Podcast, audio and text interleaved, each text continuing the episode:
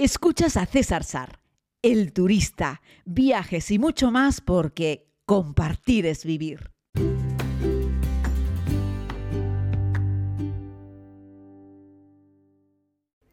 Saludos a todos y a todas, querida comunidad. Les hago este podcast desde la ciudad de Barcelona. Estoy en el NH eh, Gran Hotel Calderón, aquí en el centro de la ciudad, del que les hablaré mañana o pasado. Haré un podcast monográfico para recomendarles este hotel 5 estrellas.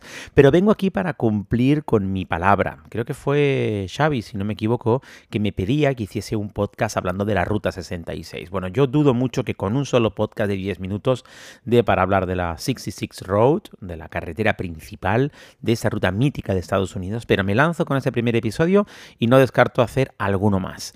Para los que no sepáis de lo que estamos hablando, estamos hablando de una carretera, de una ruta eh, en Estados Unidos que va de este a oeste. Ojo, no es una ruta costa a costa, porque el inicio de la ruta es en Chicago y termina la ruta en California. Eh, se cree que la ruta termina en Santa Mónica, en la playa de Santa Mónica, que ahí además hay un cartel de finalización, pero ciertamente no termina ahí, terminaba justo cuando cortaba con la carretera 101, que luego fue la interestatal, esa famosa ruta que va de norte a sur o de sur a norte en California y que yo siempre recomiendo hacerla de norte a sur porque los sitios más bonitos para ver están a la derecha, por lo tanto hacia el océano y ahí es más fácil parar. Pero bueno, un día hablaríamos de la 101. Volvamos a la ruta 66 de Estados Unidos, una ruta mítica eh, desde siempre eh, y que fue parte de una red federal de carreteras. Eh, de hecho, cuando empezó a transitarse de una manera regular por ella, ni siquiera toda la vía estaba completamente pavimentada. De ahí que se creó eh, una asociación para promover el desarrollo de esa, de esa, vía que pasó por distintos momentos a lo largo de, su historia. ¿no? Eh, bueno, originalmente la ruta tiene casi 4.000 kilómetros, que se dice pronto, y estamos hablando de que se estableció como tal, es decir, existió la Ruta 66 denominada como tal allá por mediados de los años 20, por el 26, por el 27 más o menos. Y salía desde Chicago. Eh, hay un letrero virrioso, decadente y medio escondido en una de las calles del corazón de Chicago que te indica que ahí comienza la Ruta 66. Hoy la hacemos viajeros románticos que nos gusta circular por las carreteras de Estados Unidos. Hoy en día la Ruta 66 como tal no existe, de hecho se quitó esa denominación por parte de los Estados Unidos porque desapareció esa, esa parte de esa red de carreteras federales cuando llegaron las autopistas interestatales. De hecho, buena parte de la Ruta 66 hoy en día, si fuésemos muy escrupulosos, discurre sobre pavimento que es una autopista, las famosas interestatales.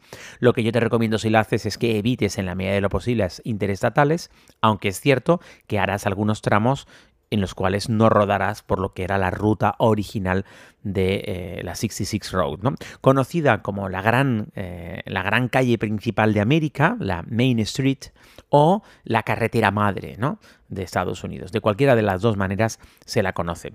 Gracias que tiene, pues muchas. Una que salimos desde Illinois, Chicago, pero que atraviesas también eh, como 500 y pico kilómetros Missouri, muy poquito Kansas, Kansas lo tocas 20 y pocos kilómetros, casi 700 kilómetros Oklahoma, 300 Texas, Nuevo México, casi 800, Arizona 600, California 500 kilómetros y ya te digo, ese total sumaría los casi 4.000 kilómetros, 3.939. Está señalizada en buena parte con los carteles de Historic Road, con la California 66, 66 y bueno, hay pegatinas, merchandising, etcétera, ¿no? Y la verdad es que ha servido para todo a lo largo de la historia, fundamentalmente para mover los emigrantes eh, estadounidenses que iban del este al oeste, muchos de ellos simplemente en, vida, en busca de una vida mejor. Por ejemplo, cuando encontramos la Gran Depresión de los años 30, en Estados Unidos, la gente en Chicago y en toda esa zona del norte se quedó sin trabajo y entonces iban en busca de una nueva vida, una vida más cálida, una vida más amable en California. Así es que tomaban sus coches y emprendían ese camino y esa ruta era el camino natural por el cual llegar más fácilmente a una, a una nueva vida, a una nueva oportunidad. ¿no? Pero bueno, en la Segunda Guerra Mundial también las industrias que estaban precisamente en toda esa zona de Missouri, en toda la zona de Illinois, pues tenían que mover material a la costa del Pacífico para luego participar, y las metían en barcos, etcétera, para ir a la guerra en la, en la costa del Pacífico, atravesaban también buena parte de esta ruta, de esta ruta 66. ¿no? Eh, también tiene otros alicientes y es que desviándote, desviándote, entendiendo que la ruta pasa por Arizona, haciendo un pequeño desvío, en esa ruta te puedes meter en lugares tan interesantes como el Gran Cañón del Colorado, que ya sabéis que es el monumento natural más impresionante del mundo y que merece la pena verlo, y otros muchos sitios. Eso hizo que la gente se moviese mucho por carretera, el combustible siempre fue muy barato en Estados Unidos, sigue siéndolo en comparación con el precio que hay en Europa, por lo tanto, la gente humilde que no tenía muchas posibilidades, pero sí tenía un vehículo, podía moverse con facilidad por Estados Unidos o por lo menos podía atravesar buena parte del país moviéndose de un lado a otro. En la primera temporada de la serie además les cuento cómo hay algunas paradas míticas como el Big Texan, eh, un lugar donde puedes comerte 72 onzas de carne y no pagarlas si eres capaz de completas, ¿no? Pero eso es mucha cantidad de carne, ¿no? Y bueno, la gente compite por, por ver quién come más o quién consigue ese reto. Está lleno de, de, lugares que son pequeños hitos, de moteles de carretera. La inmensa mayoría de ellos han sido reconstruidos. Algunos siguen siendo increíblemente decadentes, pero en el mayor sentido de la palabra. O sea, vas a meterte en un motel de carretera en la Ruta 66 donde seguro vas a convivir con cucarachas. No me olvidaré nunca en la primera temporada de la serie recorriendo la 66 Road que entré en uno de esos moteles y el señor pakistaní que me atendía al otro lado del mostrador tuvo que hacer un gesto con la mano porque una cucaracha pasaba sobre el mostrador en el cual el señor intentaba convencerme de que yo pernoctase en su alojamiento. Yo ni le regateé el precio, me di la vuelta y me fui, el señor me siguió hasta la salida y me a viva voz me iba ofreciendo cada vez un precio más bajo mientras yo me iba subiendo a la furgoneta porque ya no era un problema de precio, era un problema de que yo no quería dormir en un lugar con cucarachas. ¿no?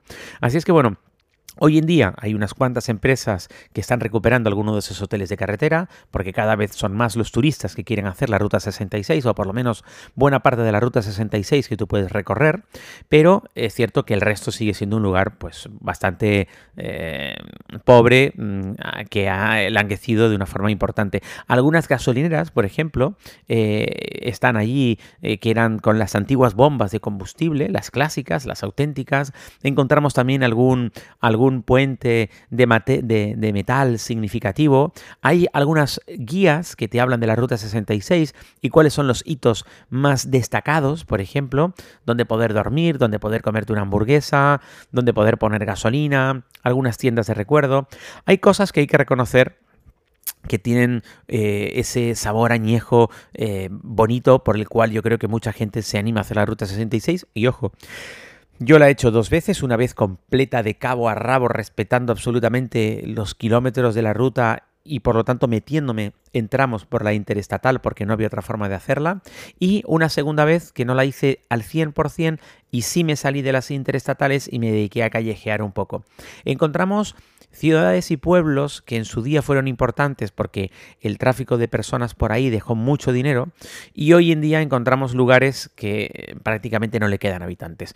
Uno de los ejemplos que yo siempre pongo es, por ejemplo, la ciudad de Texola, ¿no? De, donde parece que no hay nadie, es paralelo a la autopista y, no hay nadie, ¿no? Eh, pero bueno, eh, atraviesas, por ejemplo, el Reno o, la zona de Clinton también.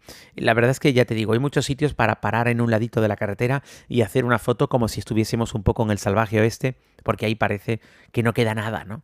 Eh, una película que narra un poquito lo que era el ambiente de la Ruta 66 y cómo eh, perjudicó la aparición de las carreteras interestatales es esa película de animación de, creo que es de Pixar, que se llama Cars, que tanto gusta a los niños en general.